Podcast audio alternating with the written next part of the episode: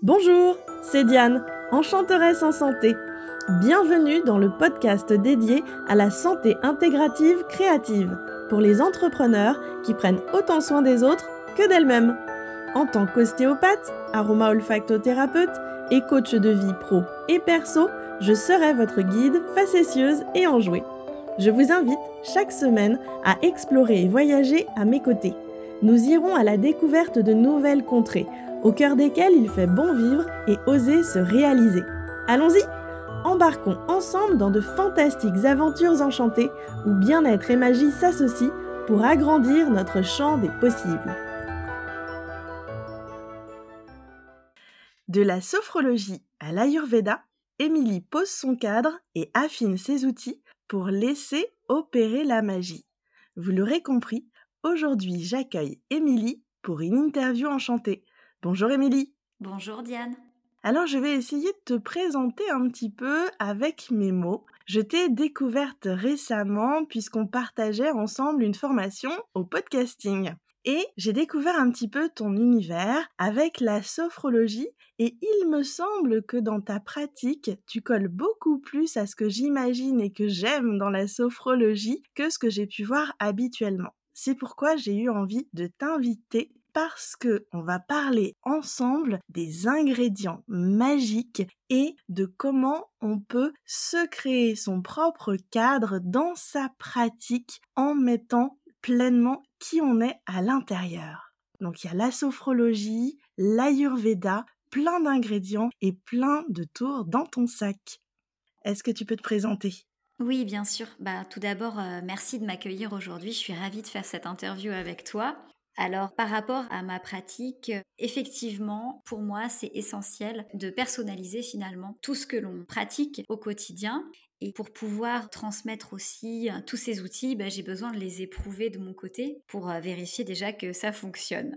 Il y a la sophrologie, effectivement, il y a l'ayurveda, il y a plein d'autres choses parce que je suis très très intéressée par euh, le chamanisme notamment. Mmh Tout ce rapport d'interdépendance avec ce qui nous entoure, c'est ça qui fait sens finalement dans ma bulle, dans mon propre cadre. Donc tu viens prendre des petites touches de ce que tu connais, de ce que tu expérimentes, ce que tu vis dans ton quotidien. Tu les intègres avec les formations que tu as suivies, donc le cadre initial, pour reformer ton propre cadre. C'est ça, exactement. Parce que pour moi, il n'y a pas une solution, il n'y a pas une pratique, il y a des outils qui nous correspondent.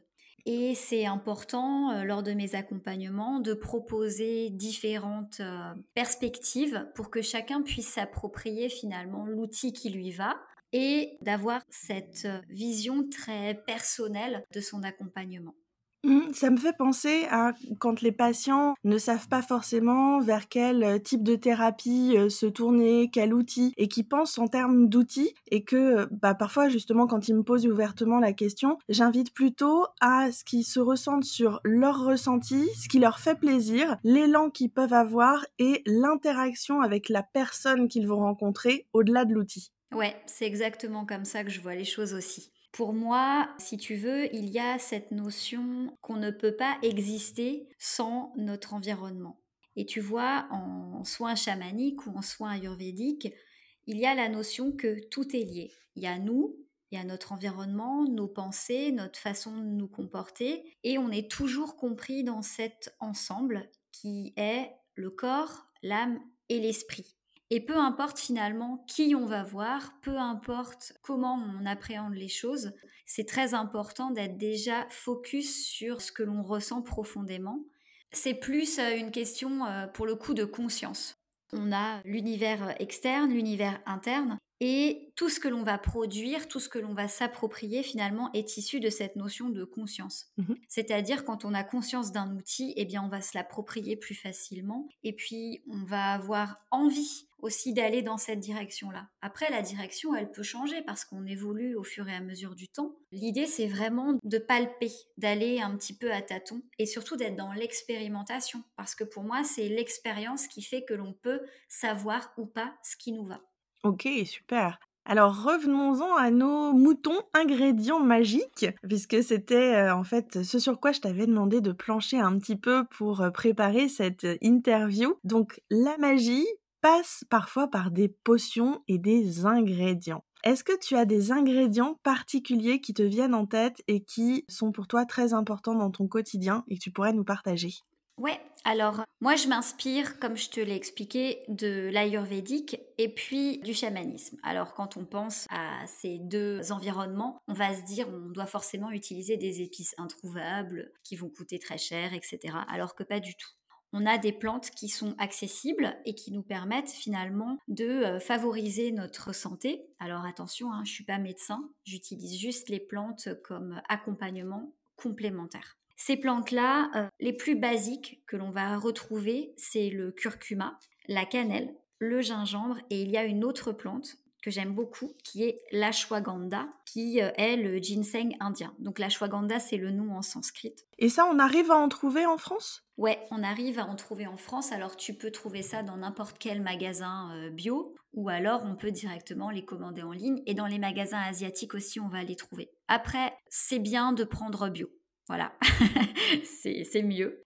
Mais il n'y a pas de production locale sur euh, l'ashwagandha L'ashwagandha, il peut y avoir des productions, on va dire, au niveau européen, mmh mais pas forcément euh, là à côté de chez toi, quoi. Mais on peut en trouver. D'accord. Euh, l'avantage, si tu veux, de, ces plantes-là, tout à l'heure, je te parlais d'interdépendance, c'est que euh, finalement, on a cinq éléments l'air, le feu, l'eau, la terre et l'éther. Donc l'éther, c'est l'espace.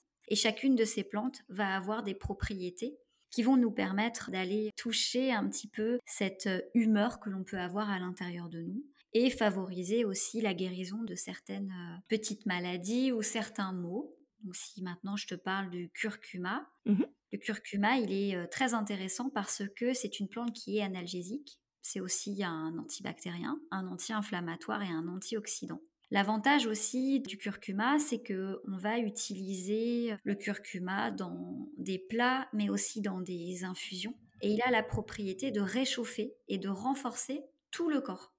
C'est une plante que moi j'utilise par exemple dans le lait d'or, qui est une boisson qu'on va boire tiède à base de lait végétal, de curcuma. On va y mettre aussi de la cannelle et du gingembre. Donc tu vois, on peut tout utiliser en même temps. Mmh et c'est une boisson qui va aider par exemple à l'endormissement, qui va permettre de poser un peu aussi tout le mental. On sait bien que le mental, il prend parfois beaucoup de place. Et cette plante, le curcuma, permet aussi cette action voilà, de se recentrer, de ramener un peu d'espace à l'intérieur de notre tête et à l'intérieur de notre corps. Comme tu disais que tout était interrelié, est-ce que la couleur même du curcuma, qui est vraiment très vibrante, a une importance? Oui, parce que euh, tu vois, le curcuma, c'est euh, jaune-orangé. Moi, ça me fait penser un petit peu euh, au feu. Mmh Et la principale caractéristique du curcuma, c'est de réchauffer. Donc, même si c'est une plante qui est plutôt reliée à l'espace, à l'éther, elle va avoir ce côté très réchauffant. Un peu solaire, en fait, au niveau de la couleur. Un peu solaire, exactement. Tu vois, je pense que ne serait-ce que d'observer la, poudre jaune dorée, eh ben tout de suite ça amène un peu de bonne humeur. Pour moi, c'est ça aussi la magie, c'est que la plante, elle va pas être que en interne, elle va être aussi euh, bah, la couleur, son odeur. C'est vraiment tout, tout est lié. Les cinq sens travaillent en même temps. Mmh, ça me fait penser que en aparté, je t'avais dit que j'avais entendu une interview où une personne exprimait qu'elle connaissait une thérapeute qui utilisait une seule et unique plante pour euh, venir accompagner euh, les gens et elle demandait, elle rentrait en interaction à sa manière, en communication avec la plante et la plante s'adaptait pour fournir ce qui était judicieux à la personne. Et à partir de ça, en fait, c'était finalement qu'une même chose peut être perçu de plein de façons différentes. Oui, tout à fait.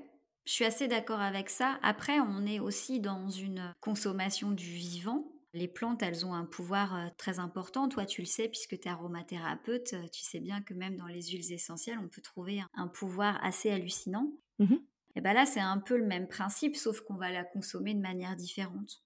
Donc tu nous as parlé du curcuma avec le lait d'or. Est-ce que tu as une recette du lait d'or? On pourra peut-être la mettre en lien euh, dans la présentation du podcast. Oui. voilà. Donc vous trouverez en lien la recette du lait d'or pour pouvoir expérimenter euh, votre recette avec l'ingrédient magique curcuma, gingembre, cannelle. Et qu'est-ce qu'il y a d'autre du coup dans le lait d'or? Alors, euh, un petit peu d'huile de coco. Mmh et un peu de poivre parce que, petite parenthèse, le curcuma contient de la curcumine et c'est le poivre qui active la curcumine. Donc c'est important de toujours associer les deux.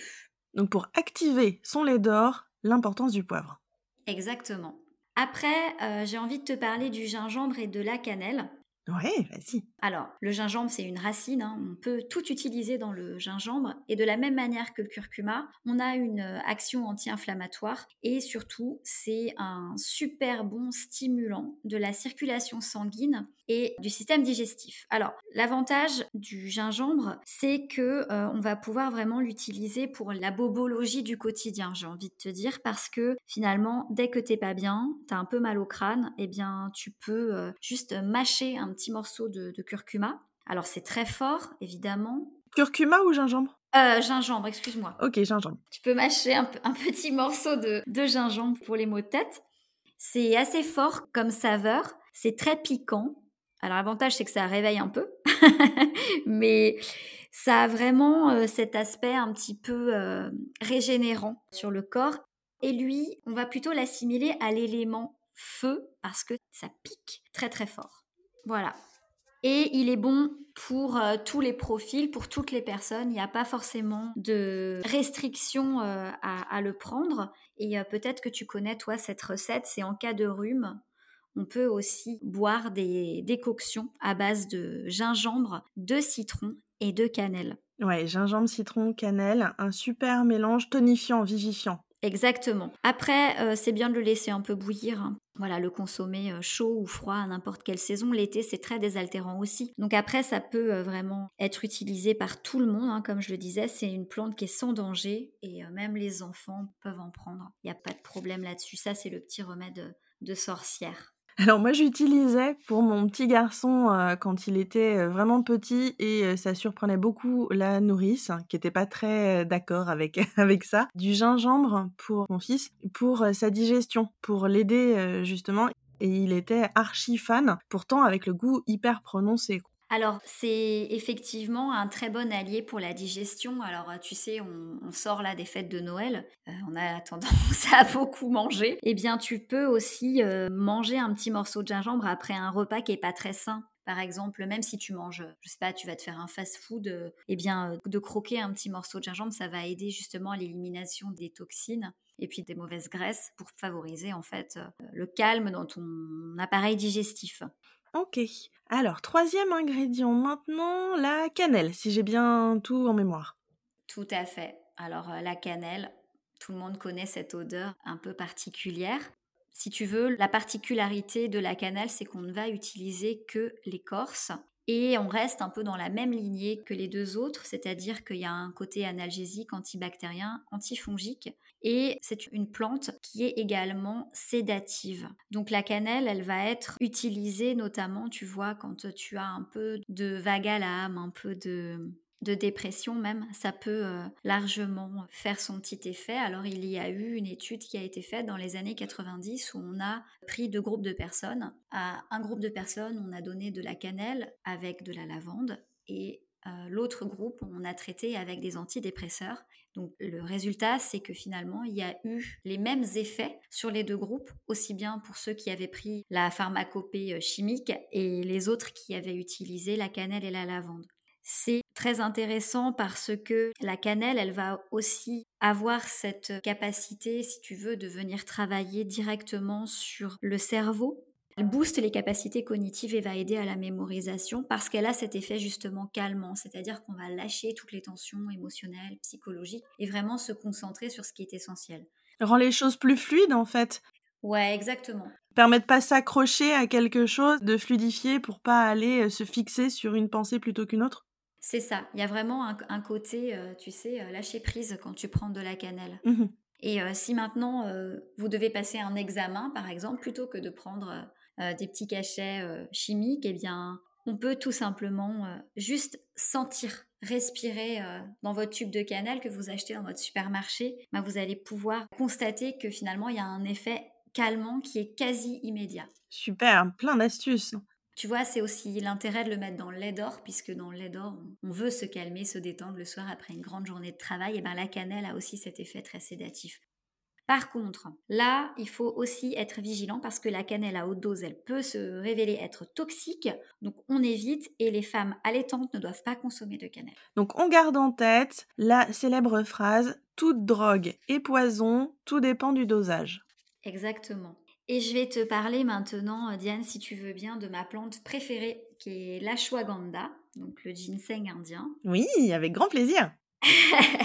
Alors, c'est ma plante préférée parce que tout à l'heure, tu as parlé, tu sais, du pouvoir de cette plante, que l'on pouvait prendre une seule plante pour soigner plein de petites euh, choses. Mm Eh bien, l'ashwagandha, elle a cette euh, propriété, puisque en Ayurveda, on part du principe que notre corps, il est dans un mouvement qui est influencé par les cinq éléments, et la lune et le soleil. Donc forcément, la constitution de ton corps, elle est différente le matin, le midi, le soir. Et la Shwaganda, elle va utiliser finalement les éléments, la lune et le soleil, pour s'adapter euh, au rythme de ton corps.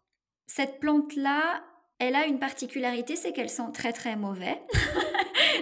Sympa. Sympa, ouais. C'est vrai qu'à à manger, c'est pas c'est pas très agréable. Néanmoins, euh, si tu la prends le matin, elle va booster ton métabolisme, elle va booster aussi euh, toutes tes capacités cognitives et va te permettre d'avoir vraiment ben, de la pêche toute la journée. Et au contraire, si tu vas la prendre le soir, elle va plutôt avoir un, un côté sédatif avec des propriétés anti-stress. Et le petit plus, c'est que c'est un magnifique aphrodisiaque. voilà. Ce qui ne gâche rien. Ce qui ne gâche rien. Euh, je proposerais peut-être une recette pour les personnes qui sont atteintes d'insomnie. Pour ma part, j'ai été très malade il y a quelques années et on me soignait à base de médicaments pour dormir. Et depuis que j'utilise l'ashwagandha, bah, il n'y a plus de chimie dans ma vie, quoi. C'est-à-dire que je dors. je dors. Euh. Alors, il n'y a plus de chimie de synthèse, mais il y a de la chimie forcément. Exactement, c'est de la chimie naturelle. L'idée, c'est qu'avec l'ashwagandha, vous allez vraiment pouvoir lutter contre le stress, contre tous les effets du stress, donc euh, les nœuds dans la tête, dans l'estomac. En journée, elle va plutôt avoir une propriété de tonifiant musculaire, euh, notamment le cœur, les poumons, euh, l'utérus. Et vous allez également pouvoir la prendre sous toute forme, donc soit en infusion, ou alors directement un peu de poudre dans du miel. Ça fait aussi son effet, mais ce n'est que mon humble avis, en infusion, c'est bien meilleur. Donc l'ashwagandha fait partie des plantes dites adaptogènes. C'est ça. Donc les plantes qui savent s'adapter en fonction des situations. Exactement. Alors petite euh, parenthèse euh, par contre pour l'ashwagandha, il ne faut absolument pas prendre euh, cette plante si vous avez une tendance aux hémorroïdes. Voilà, donc je préfère le dire et également euh, ne pas prendre cette plante quand on est une femme enceinte ou allaitante. Ça peut être un petit peu embêtant euh, pour euh, ce type de personnes-là. Voilà, ça c'est mes outils magiques palpables, j'ai envie de te dire. D'accord. Alors, tout ce qu'on vient de se dire là, avec toutes les petites recettes, les explications sur les propriétés et tout, je viens pondérer les choses en disant surtout, si vous écoutez ça et que vous avez un petit doute pour l'utilisation, référez-vous à un praticien qualifié qui saura vous aiguiller pour justement ne pas commettre d'impair, puisque lorsqu'on parle de plantes actives, et comme je le disais tout à l'heure, voilà, toute drogue et poison, tout dépend du dosage, il est important d'utiliser les choses de manière la plus juste pour soi. Et quand on est dans le doute, autant demander de l'aide à quelqu'un qui s'y connaît vraiment. Oui, après pour le curcuma, il n'y a pas de problème, le gingembre non plus. Pour les deux autres plantes, oui, effectivement, il vaut mieux faire euh, appel à, un praticien, euh, en Ayurveda par exemple, qui va permettre d'établir votre profil doshique, donc votre constitution, et vous guider davantage vers quelle plante utiliser en fonction de vos besoins réels. Ok.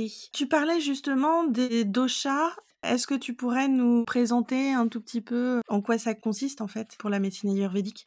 Ouais, pas de souci. Alors, comme je l'ai expliqué au tout début, donc notre corps humain, il contient en fait tout ce qu'il y a dans l'univers. Donc, on est forcément composé de ces cinq éléments qui sont l'éther, l'air, le feu, l'eau et la terre. À l'intérieur de nous, on a également ce qu'on appelle des énergies, et ces énergies sont caractérisées par les doshas. Donc on a tous trois doshas, donc trois énergies fondamentales fonctionnelles et euh, ces doshas-là, eh bien, ils vont avoir des dominantes en fonction de notre constitution. Donc au niveau physique, ils interviennent finalement dans tous les processus de création, d'entretien, destruction des tissus, mais aussi dans l'élimination des déchets par exemple. Mais ils vont aussi être à l'origine de nos émotions. Alors, chaque personne peut avoir euh, des déséquilibres dans ses doshas, et comme nous sommes un tout, l'objectif est d'avoir finalement une espèce de ligne conductrice qui nous permettent d'avoir nos trois humeurs, nos trois doshas bien équilibrés pour qu'on ait finalement une santé optimale. La santé, c'est pas que la santé physique, c'est aussi la santé émotionnelle et tout ça va venir jouer sur notre état général. Si maintenant il y a des déséquilibres dans les doshas, on peut avoir des maladies, on peut aussi avoir des émotions parasites comme la peur, la colère, etc. Et plus on va finalement réajuster notre style de vie pour contrebalancer ces déséquilibres, plus on va être en harmonie. Alors là, on a parlé des plantes, on a parlé d'outils, on va dire, palpables, de petits ingrédients magiques que l'on peut sentir, que l'on peut manger, mais il n'y a pas que ça en fait. Et pour rééquilibrer les doshas, eh bien, on prend plein d'ingrédients, on met dans un shaker, on secoue, et là, on devrait normalement être au poil, quoi. pour être au poil, utiliser les ingrédients euh, physiques palpables et d'autres ingrédients. Est-ce que tu pourrais nous donner des exemples en fait euh, des ingrédients euh, qui sont impalpables, qui sont un petit peu plus subtils pour toi?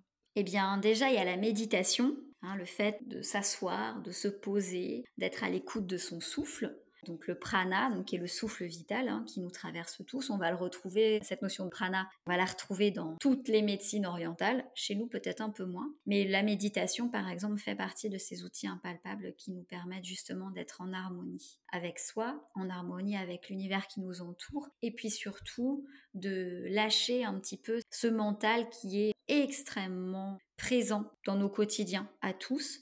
Après, il y a le chant, les mantras aussi qui peuvent être un super outil pour pouvoir se positiver. Alors toi, je pense que tu vois ça euh, euh, aussi, les mantras, on, en parle souvent, voilà, de se dire euh, je vais bien, tout va bien, même si c'est Émile Coué qui a inventé ça. La méthode Coué. La méthode Coué, eh ben, c'est un petit peu comme un mantra. Plus on va se conditionner aussi à vivre positif, à voir les choses positives, eh bien, on se fait du bien aussi comme ça. Ouais, le fait d'initier par soi-même une dynamique, impulser un élan que l'on va choisir. Ça. Par les mots qu'on emploie, par l'activation dans son corps, physiquement, la posture. Oui. Je pense euh, notamment, euh, bon alors, référence Grey's Anatomy, euh, série télé, avant de commencer une chirurgie, la posture du super-héros.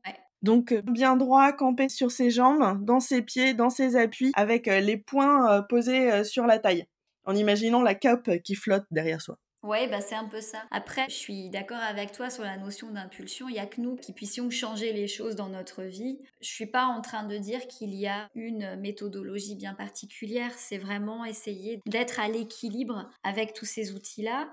Ça remplace absolument pas un suivi médical allopathique mais ça permet d'avoir peut-être quelques pistes à expérimenter pour justement être le plus à l'aise possible aussi bien dans notre corps, dans notre tête et dans le monde qui nous entoure. Oser expérimenter, oser explorer, oser tester des ingrédients, des outils, des interactions avec des personnes et euh, ouvrir en fait, élargir ce qu'on connaît euh, déjà. C'est ça, c'est juste être curieux. La curiosité n'est pas un vilain défaut. Exactement. La curiosité n'est pas un vilain défaut. C'est pour ça que c'est important d'aller explorer aussi bien sur l'alimentation que sur euh, la pratique euh, physique. Alors, euh, ça peut être du football, ça peut être plein d'autres choses, mais on peut aussi essayer le yoga, c'est très bien. ça, ça peut aussi avoir son petit effet. Néanmoins, il y a cette, cette notion effectivement d'expérimentation. Tester, tester les, les plantes, Faites vos mélanges sans bien sûr euh, partir dans des trucs euh, invraisemblables. Mettez un peu de magie quoi dans votre vie. C'est vraiment ça. bah oui, c'est tout simple, c'est accessible. La magie est partout à l'intérieur de nous, autour de nous. Il suffit de s'en saisir. C'est ça, exactement. Bon, on a fait un tour très vaste là dans nos échanges de ta pratique, de tes ingrédients euh, magiques. C'était vraiment euh, super intéressant. Je pense qu'on aurait encore euh, de nombreuses heures pour, pour échanger. Ouais. Je te remercie vraiment de nous avoir partagé tout ça. Je mettrai les liens pour pouvoir te retrouver. Ton site internet, ton podcast Graines intérieures. Oui. Et puis, où est-ce qu'on peut te retrouver autrement? Est-ce que j'ai oublié des choses? Eh bien, moi, je consulte à Rennes en physique, mais je peux aussi euh, consulter en visio, en téléconsultation sur la sophrologie, l'ayurveda. Et euh, je suis disponible sur Crénolib. Voilà, vous pouvez me retrouver facilement ici et sur Facebook également. Voilà, maintenant vous avez toutes les informations. À vous de jouer, de vous amuser et d'expérimenter la magie. Merci Émilie. Merci Diane, à bientôt. À bientôt.